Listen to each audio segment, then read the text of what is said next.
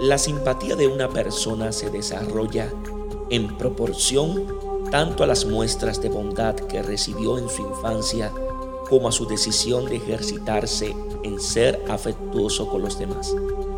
Con tu simpatía espontánea puedes crear un ambiente gratísimo de amabilidad y de cooperación. Y esto te lleva a convivir, a compartir los bienes espirituales y materiales. Los compartes con generosidad y alegría.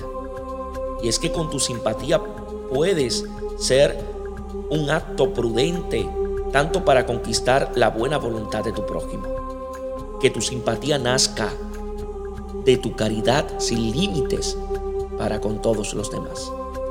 Dios os bendiga en sabiduría y en santidad.